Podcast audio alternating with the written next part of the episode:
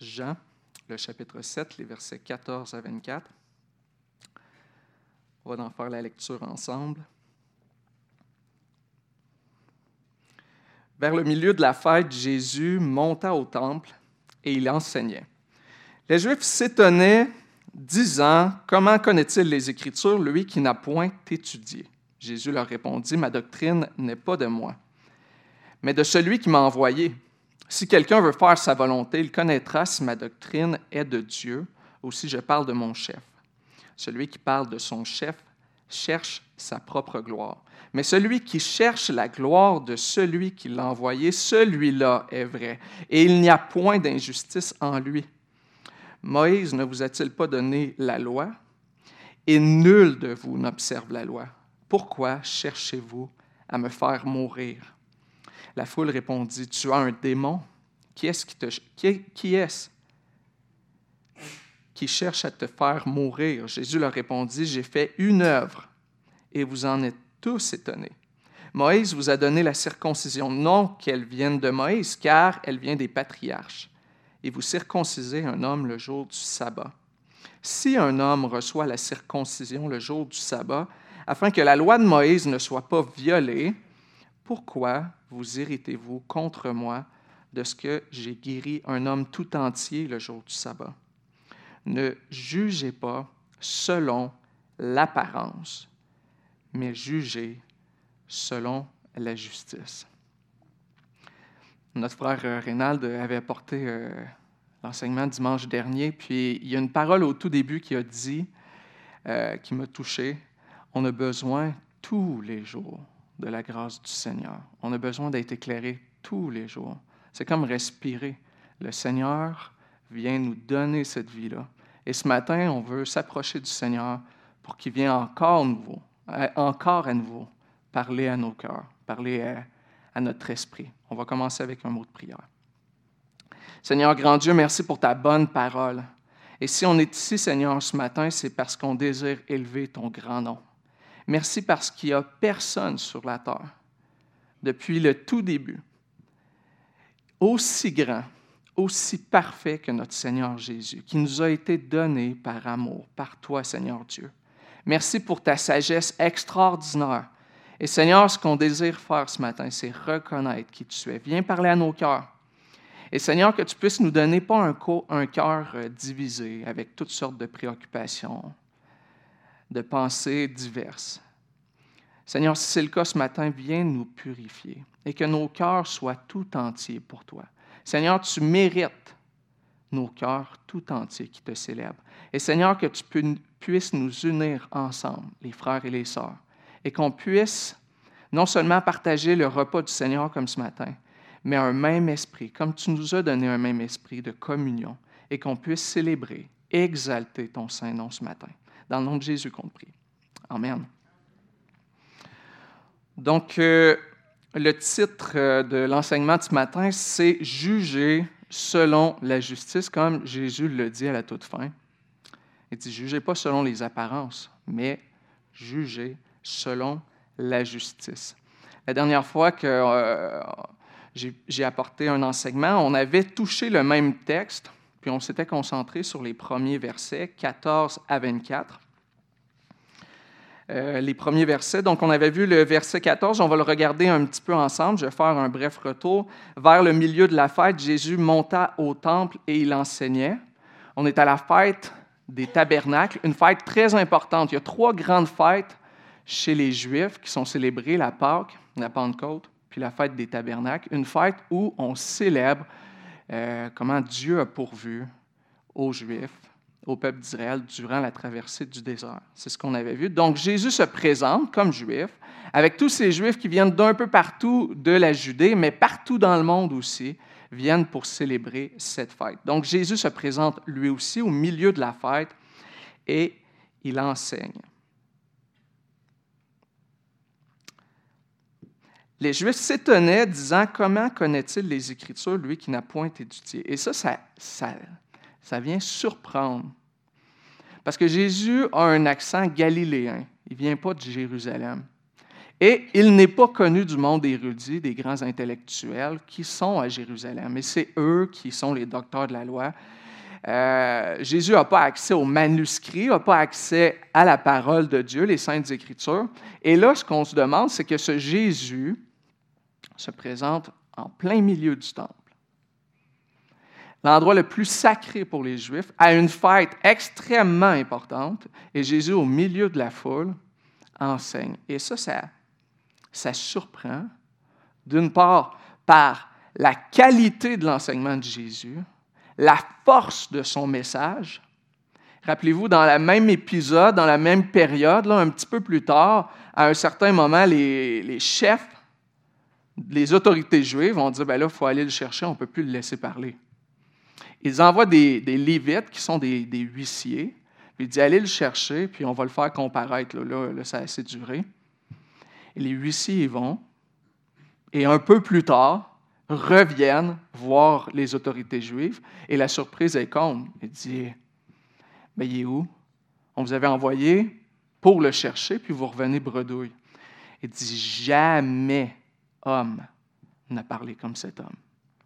Donc, le message de Jésus est extrêmement fort. Et la foule, pourquoi il l'écoute? Pourquoi il se retrouve au, centre du, temple? Puis que les gens ne parlent pas, mais écoutent la parole de Dieu. C'est qu'elle est forte. Elle est forte. Elle est amenée avec vérité. Et ça, ça l'impressionne. Ça vient impressionner. Vers le milieu de la fête, Jésus monta au temple et il enseignait. Les Juifs s'étonnaient, disant Comment connaît-il les Écritures? Lui qui n'a point étudié, on ne le connaît pas. Et Jésus va répondre ceci. Jésus leur répondit, Ma doctrine n'est pas de moi, mais de celui qui m'a envoyé. La parole de Jésus lui a été transmise. Et là, il y a quelque chose de surnaturel que la foule est amenée à discerner. Jésus les appelle à discerner. C'est qui cette personne qui a envoyé Jésus? C'est son Père. Et c'est ce qu'il va dire un petit peu plus loin. On avait terminé l'enseignement en, réalisant quelque chose de particulier ici. C'est que la fête des tabernacles était là pour célébrer comment Dieu avait pourvu. Puis on avait regardé trois éléments forts durant la traversée du désert. On avait vu que Dieu avait pourvu au pain, la manne, et que Jésus était beaucoup plus grand que cette manne. Dans un autre texte, on avait vu encore dans Jean, il était dit, Jésus dit, regardez, il dit, du temps d'Israël, vos ancêtres, c'est vrai qu'ils ont mangé la manne, la manne mais ce n'était pas la nourriture du ciel. Ce n'était pas la nourriture du ciel parce qu'ils sont morts dans le désert. Ils sont tous morts dans le désert. Et dit, moi, là, si vous mangez ma chair, dit, vous vivrez. On avait vu le pain, on avait vu l'eau, où euh, à un certain moment, Jésus se présente à une Samaritaine. Et euh, il y a le puits. Jésus, bon, euh, demande de l'eau. Puis la femme samaritaine, bon, tout ça, il y, a, une discussion qui est faite. Puis là, elle dit, mais comment tu fais? il demande, donne-moi à boire. Puis il dit, si tu savais vraiment la personne qui te parle, c'est toi qui aurais demandé à boire. Et le Fils de l'homme t'aurait donné des eaux qui vont durer à toujours. Dieu du temps d'Israël avait envoyé un rocher. Moïse frappait le rocher, puis il y avait des fleuves qui, qui abreuvaient des millions de personnes. Des centaines de milliers qui étaient abreuvés par l'eau. Mais Jésus il est en train de dire, est plus grand que ce miracle-là de l'époque on avait fini aussi avec cette, cette colonne de feu où Dieu venait diriger son peuple dans le désert. Et Jésus va s'écrier plus tard, dans le temple encore, qu'il est la lumière. Et que celui qui vient à, lui ne verra pas les ténèbres. Donc Jésus arrive au temple, à une fête dédiée à célébrer Dieu, dans le temple, l'endroit sacré pour les Juifs et les Juifs ne savent pas discerner que Jésus est beaucoup plus grand que la célébration elle-même. Il incarne parfaitement cette lumière, ce pain, et cette eau qui vient de Dieu. Dieu est en train de révéler à ce moment précis-là dans les Écritures sa grande compassion pour les Juifs, sa grande fidélité et pour toute l'humanité au complet. Donc, on va continuer. Jésus, euh, verset 16, Jésus leur répondit, Ma doctrine n'est pas de moi, mais de celui qui m'a envoyé. Si quelqu'un, et là, on va s'attarder ici pour le verset 17 un petit peu. Je vais tourner ici dans mes notes quelques instants.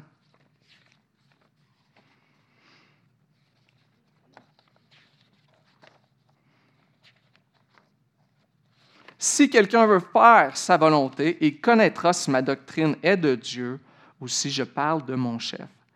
En fait, Jésus invite la foule à éprouver sa parole, à valider sa parole.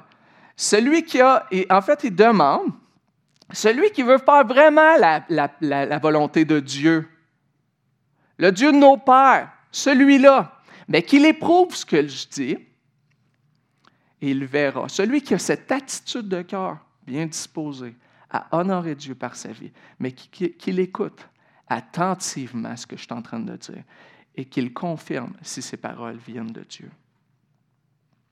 En fait, il est en train de dire, il, il amène la foule. Personnellement, les individus, tous les individus qui écoutent, personnellement, il les invite à reconnaître l'immuabilité et la sainteté des, paroles qu'il est en train de dire.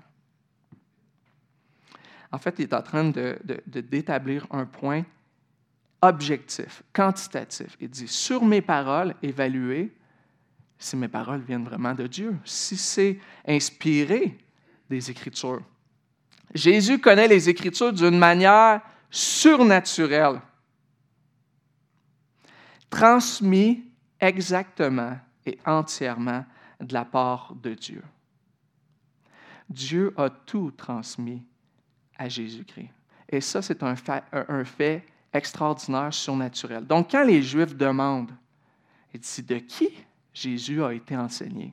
La réponse de Jésus, elle est surnaturelle.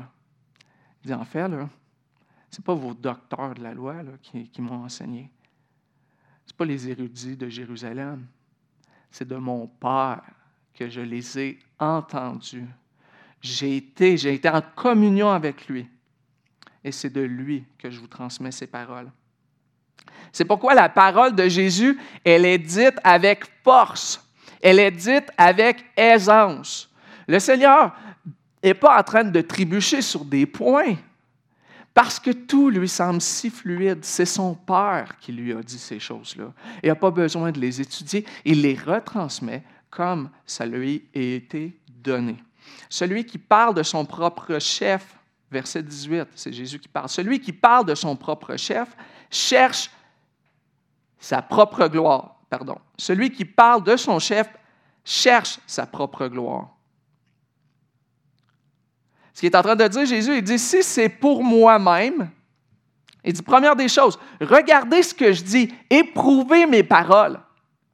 Si elles sont dans la vérité. Ça, c'est le premier point. Et l'autre point, il dit, je veux vous dire une chose. C'est quelqu'un qui veut se mettre de l'avant. Il va parler dans son propre intention. Il va parler en vue de se mettre de l'avant.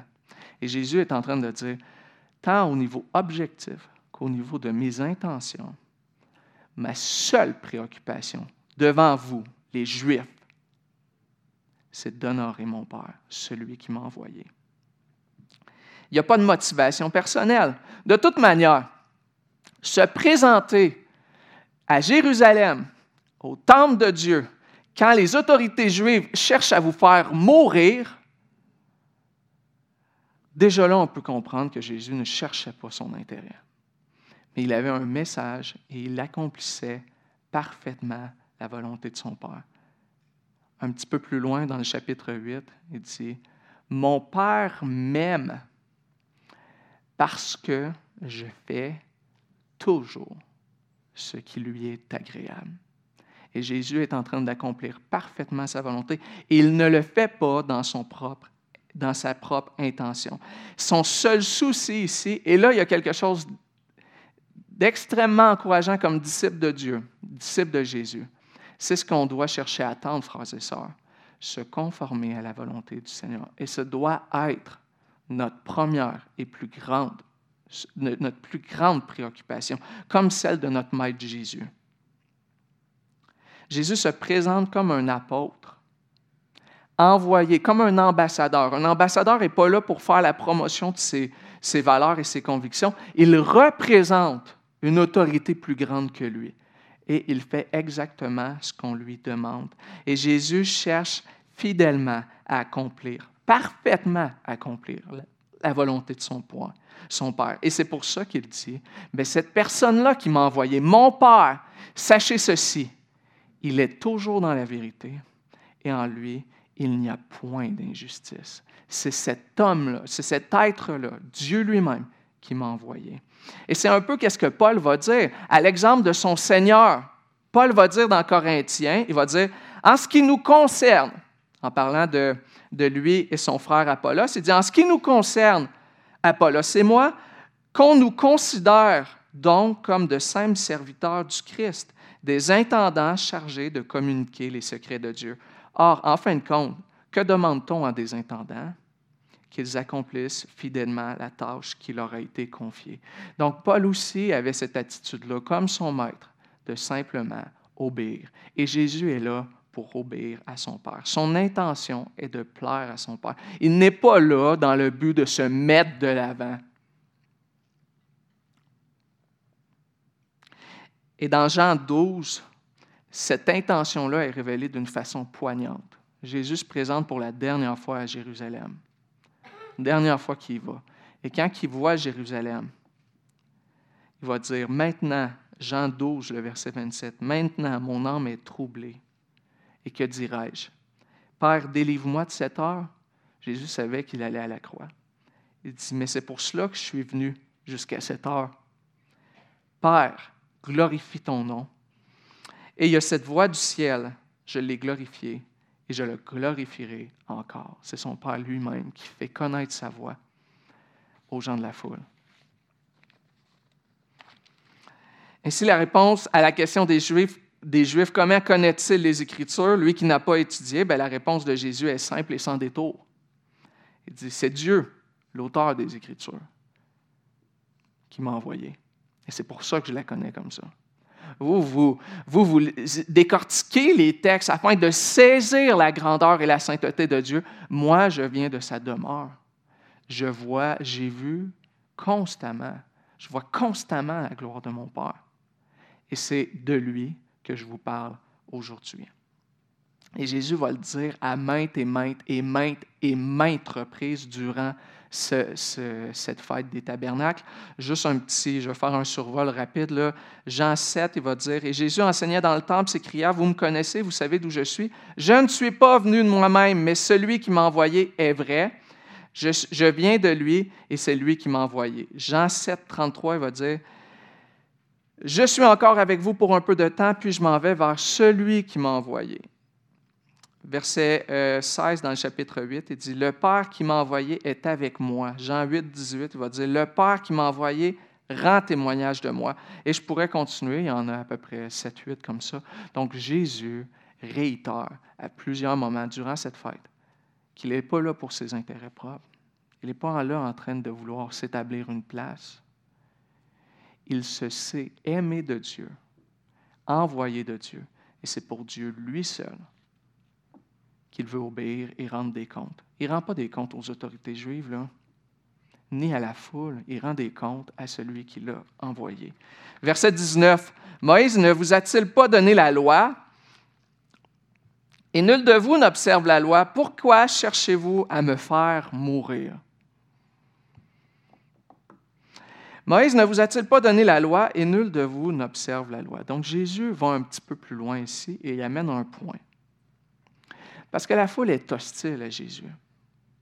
Surtout les autorités juives, surtout les pharisiens. Ils écoutent, ils sont impressionnés, mais ils ne sont pas convaincus des paroles de Jésus. Et Jésus vient amener quelque chose ici.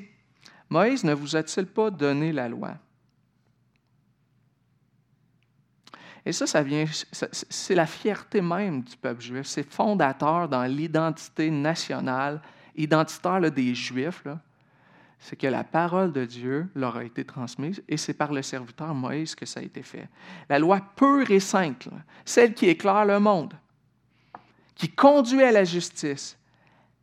Jésus dit, ne vient-elle pas de Moïse, le prophète de l'Éternel?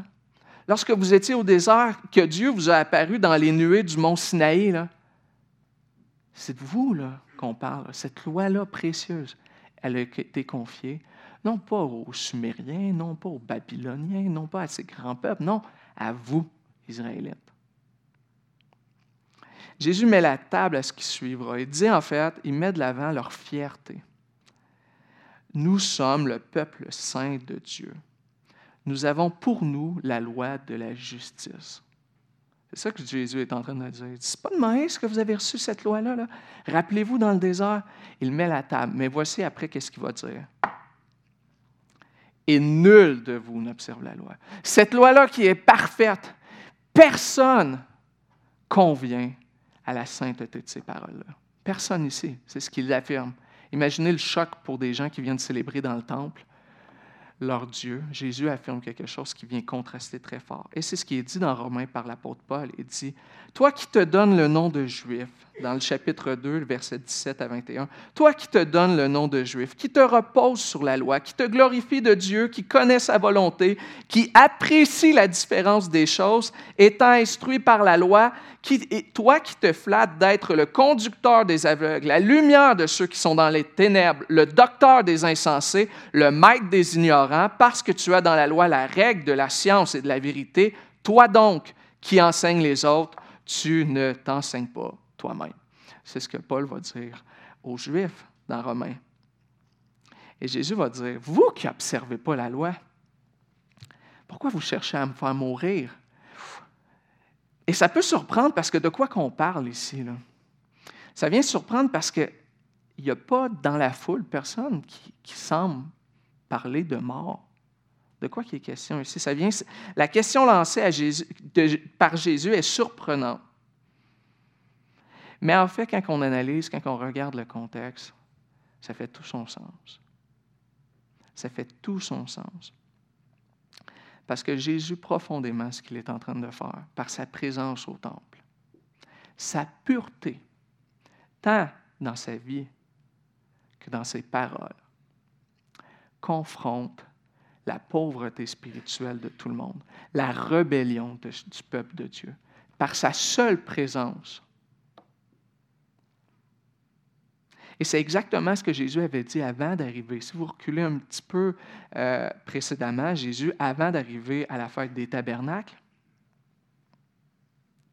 il va dire à ses frères, parce que ses frères disent, ben, si tu veux te faire voir par le peuple, ben, monte à la fête. Puis Jésus va dire, euh, je ne monte pas. Bon, maintenant, puis Jésus leur explique.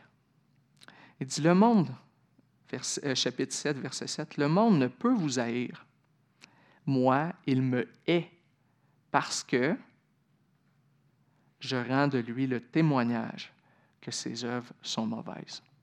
Et c'est ce qui trouble, les autorités juives. Parce que les autorités juives ont un vêtement somptueux qui fait penser à la sainteté. Ils ont une éthique de vie qui fait penser à la sainteté de Dieu. Mais Jésus vient révéler l'hypocrisie de leur cœur. Et c'est ce qui choque fondamentalement.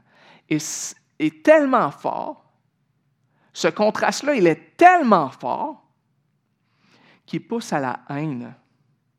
Et une haine meurtrière. En fait, l'apôtre Jean, dans son évangile, rapporte dix fois que les autorités juives ont cherché à mettre à mort Jésus. Dix fois. Donc cette haine-là des paroles de Jésus vient premièrement de sa sainteté, de sa pureté, et combien qu'il vient confronter les autorités. Vous savez, à un moment donné, il va faire des reproches. Il dit, malheur à vous, vous les pharisiens, les docteurs de la loi, parce qu'il bon, il va dire plusieurs malheurs, mais vous prenez pour des saints vous êtes des sépulcres, des tombeaux blanchis. À l'extérieur, vous passez, bien, mais à l'intérieur, qu'est-ce qu'on y retrouve? C'est des ossements. Il dit malheur à vous parce que vous honorez les tombes, puis les sépulcres des prophètes, puis vous dites, sobrement, c'est moi qui l'ajoute, vous dites, si nous, on avait vécu du temps de nos pères, on n'aurait pas fait ça. Il dit, vous prouvez, vous êtes comme vos pères par vos paroles. Vous vous condamnez vous-même. Et ça, dites-vous, ça ne plaisait pas aux autorités juives. Et là, on a une réaction qui est très forte. Verset 20, chapitre 7, verset 20. La foule répondit, Tu as un démon. Qui est-ce qui cherche à te faire mourir? Et là, il y a cette animosité-là de la foule qui n'était pas vraiment aperçue dans les versets précédents, qui vient ressortir. Cette parole-là de Jésus vient choquer. La réponse de la foule, elle est acrimonieuse, remplie d'amertume. Tu as un démon, une parole de profond mépris. Non seulement il est traité de fou, de blasphémateur, mais en plus sous l'emprise d'un démon, démon. Tu as un démon. C'est ce qu'on affirme. Et après, on pose une question. Qui est-ce qui cherche à te faire mourir? Donc, vous comprenez l'ordre, là? La réponse n'a pas, pas plu à la foule. Et la première chose que la foule dit, tu es un démoniaque. Après ça, on cherche à savoir, c'est qui qui cherche à te faire mourir? Et cette parole, elle est pleine d'hypocrisie.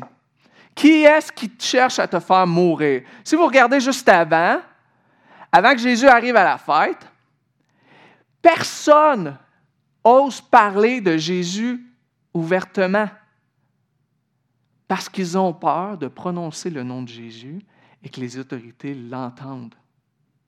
Donc, ils parlent à demi-mot de Jésus. Puis là, ils font comme si rien se passait, puis ils vont dire Qui est-ce qui cherche à te faire mourir Bien, Clairement, tout le monde sait que c'est les Juifs. C'est les autorités juives qui cherchent à faire mourir Jésus. C'est de fausses. Faux, c'est une hypocrisie. Qu'est-ce, qu'est-ce que la foule dit là? Qui est-ce qui cherche à te faire mourir? Ils ont peur des autorités juives. Verset 21, Jésus leur répondit J'ai fait une œuvre et vous en êtes tous étonnés.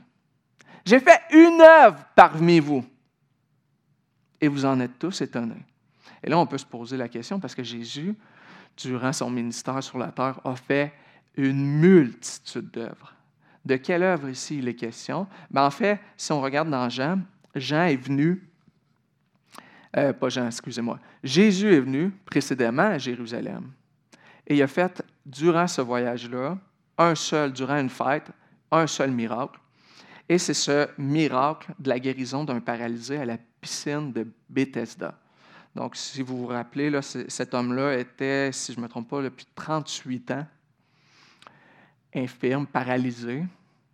Puis, euh, il voulait aller dans la piscine. Il y avait un ange qui euh, faisait mugir l'eau. Le premier qui allait à l'eau, bon, était guéri. Le paralysé, lui, il n'y avait personne pour le mettre dans l'eau, donc il ne pouvait jamais être le premier. Il n'était pas guéri. Et Jésus va le guérir. Il va dire, ben, prends tes choses, puis lève-toi. Puis il va se lever. À Jérusalem, il fait ça. Exceptionnel, parce que cet homme-là, il était connu comme un infirme. Et 38 ans plus tard, Jésus vient le guérir. Et au verset, au chapitre 5, dans Jean encore, vous pourrez voir le contexte là, si vous voulez, mais dans Jean chapitre 5, les versets 16 à 18, Jésus va dire, euh, c'est pourquoi les Juifs poursuivaient Jésus, parce qu'il faisait ces choses le jour du sabbat. Mais Jésus leur répondit, mon Père, il, y a, un écho à ce qu'on voit euh, aujourd'hui, mon Père agit jusqu'à présent, moi aussi j'agis. À cause de cela, les Juifs cherchaient encore plus à le faire mourir, non seulement parce qu'il violait le sabbat, déjà c'était suffisant, mais parce qu'il appelait Dieu son propre Père, se faisant lui-même égal à Dieu. Donc Jésus, quand il pose la question, pourquoi cherchez-vous à me faire mourir? Bien, il est évident que ces paroles-là ont poussé les Juifs à chercher sa mort. Le verset 22-23. Moïse vous a donné la circoncision. Donc Jésus amène un autre point. Moïse vous a donné la circoncision, non qu'elle vienne de Moïse, car elle vient des patriarches. Les patriarches, là, on parle d'Abraham, Isaac et Jacob. C'est eux qui ont commencé à, à circoncire et non pas Moïse. Si un homme reçoit la circoncision le jour du sabbat afin que la loi de Moïse ne soit pas violée, pourquoi vous héritez-vous contre moi de ce que j'ai guéri un homme tout entier le jour du sabbat? Donc, ça peut paraître compliqué, là, ce verset-là, qu'est-ce qui vient d'être dit là, mais grosso modo, grosso modo, Jésus revient sur le miracle qu'il avait fait. Il revient sur le miracle. Puis pourquoi les Juifs souhaitent le mettre à mort? C'est à cause du sabbat, puis parce qu'il appelle Dieu son Père. C'est les deux raisons. Puis il revient sur le sabbat. Il dit, pourquoi vous voulez me faire mourir à cause du sabbat? Pourquoi vous voulez me faire mourir? Il dit, vous-même, vous êtes en contradiction avec votre sabbat. Parce que on, vient circoncire huit jours après la naissance d'un enfant chez les Juifs. Huit jours. Si tu nais, puis huit jours plus tard, c'est le sabbat, ben là, il se retrouvait devant un, problème d'ordre théologique. Est-ce qu'on respecte premièrement le sabbat, puis on ne circoncise pas, puis là, on désobéit à Dieu en ne circoncisant pas le huitième jour, ou bien on circoncise le huitième jour, mais on désobéit à Dieu en ne pratiquant pas le sabbat. Vous comprenez l'idée? Il y a comme là confusion. Donc, ce qu'il faisait, c'est qu'il priorisait la circoncision au jour du sabbat. Donc, Jésus dit, regardez ce que vous faites. Jésus n'est pas en train de les, de les, juger pour ça, mais il est en train de dire, regardez ce que vous avez fait, ce que vous faites. Puis vous êtes en train de m'accuser de ne pas respecter le, sabbat parce que moi, j'ai guéri un paralysé depuis, depuis toujours. J'ai fait une œuvre miraculeuse. Puis vous voulez me mettre à mort pour ça. Mais le vrai point des autorités juives, ils ne veulent pas le mettre à mort pour ça. C'est parce qu'ils le haïssent, parce que ce qu'il dit d'eux les met dans une position embarrassante. La pureté de Jésus vient les confondre. Donc, même si Jésus dit ça, les Juifs n'écoutent pas. N'écoutent pas parce que, essentiellement, ils ne reconnaissent pas qui est celui qui se présente devant eux. Ils ne reconnaissent pas que la grâce de Dieu qui leur est faite à ce moment-là, qu'ils voient des choses éternelles, puissantes, ils ne sont pas capables de les discerner et sont complètement aveugles par leur péché. Ça, c'est ce qui arrive à ce moment-là. Jésus confronte la, foule sur la circoncision et le jour du sabbat. Mais la foule est incapable de réaliser la grandeur du miracle de Jésus et ultimement, la foule n'est pas capable de discerner que le royaume des cieux, il est là dans le temple. Ce n'est pas lieu saint, ce n'est pas lieu très saint, c'est Jésus-Christ, l'Emmanuel, Dieu avec nous. Et ça, il ne voit pas ça passer, mais pas du tout. Et on termine ici avec le verset 24. Et Jésus va dire, ne jugez pas selon l'apparence. Parce que Jésus n'avait rien d'extraordinaire comme homme. Il était pauvre, plutôt pauvre, sobre, pas beau d'apparence, nous dit Isaïe, et en plus, il avait un accent galiléen et les, Juifs, de, les, Juifs de Galilée n'avaient pas très bonne presse. Et Jésus leur dit, jugez pas à ce que vous voyez, mais jugez selon la justice établie de Dieu, la vérité sainte. Il dit juger. Est en train de mettre au défi, mais en fait, la foule est incapable de faire ça juger selon la justice. Personne qui écoute Jésus à ce moment-là dans le temple. Pourtant, pour célébrer Dieu, personne ne peut reconnaître la justice des paroles de Jésus. Chacun, à ce moment-là, Jésus interpelle chacun dans la foule. Pas la foule au complet, mais chacun qui est dans la foule. Et dis vous là, peu importe qui vous êtes, jugez vous-même si ce que je dis est juste ou pas. Est-ce que et ce qu'on constate, c'est que Jésus vient de la présence de Dieu, la sainte présence de Dieu. Et personne n'est capable de réaliser cette pureté-là qui se présente devant eux. L'accomplissement de la fidélité de Dieu. On constate bien l'aveuglement de la foule quand ils disent Tu as un démon. Imaginez la gifle faite au visage de Jésus. La gifle faite, non pas au visage de Jésus, mais à Dieu lui-même. Parce que c'est son serviteur bien-aimé. Il a envoyé des prophètes par le passé, mais là, il n'a pas envoyé un prophète. Il a envoyé son Fils unique. Imaginez l'offense faite à Dieu par cette foule et par les autorités juives. Et Jean, par cet événement-là, vient bien mettre l'accent sur ce qui a été dit en introduction dans Jean, chapitre 1. Ça, révèle bien ce que Jean avait dit. Versets 9 euh, à 11 dans le chapitre 1 dans Jean. Cette lumière, parlant de Jésus, cette lumière était la véritable lumière qui, en venant dans le monde, éclaire tout homme. Elle était dans le monde et le monde a été fait par elle. Tout subsiste par Jésus. Et le monde ne l'a point connue. Elle est venue chez les siens, peuple d'Israël, Abraham, sa descendance, l'ami de Dieu. Elle est venue chez les siens et les siens ne l'ont pas reçue, ne l'ont point reçue. J'aimerais vous laisser, frères et sœurs, sur cette dernière parole pour conclure. Jean va dire juste après cette, cette réalité. Mais à tous ceux qui l'ont reçu, à ceux qui croient en son nom, elle a donné le pouvoir de devenir enfants de Dieu. Frères et sœurs, nous avons une promesse extraordinaire et nul parmi nous ne put reconnaître que Jésus était le Fils de Dieu sans cette foi qui nous a été donnée par Dieu lui-même, par Jésus-Christ. Et nous marchons dans la sainteté à la ressemblance de notre Sauveur à cause de Jésus-Christ aujourd'hui. Que cette parole puisse être un encouragement. Je vais finir avec un petit mot de prière, puis j'ai invité Étienne pour la suite. Seigneur grand Dieu, merci parce que tu as parlé avec autorité, grandeur. Seigneur, permets-nous de réaliser à quel point tu es complet pour nous, à quel point ta grandeur nous abreuve, nous conduit, nous nourrit. Merci Jésus parce que sans toi, nous ne pouvons rien faire. Mais par ta force, tu nous envoies dans le monde pour glorifier ton Saint-Nom, être une lumière pour les nations, afin que tous honorent et célèbrent et révèrent ton grand nom.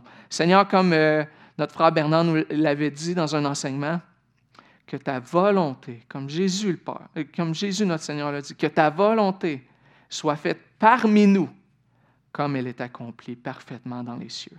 C'est dans le beau nom de Jésus qu'on prie. Amen.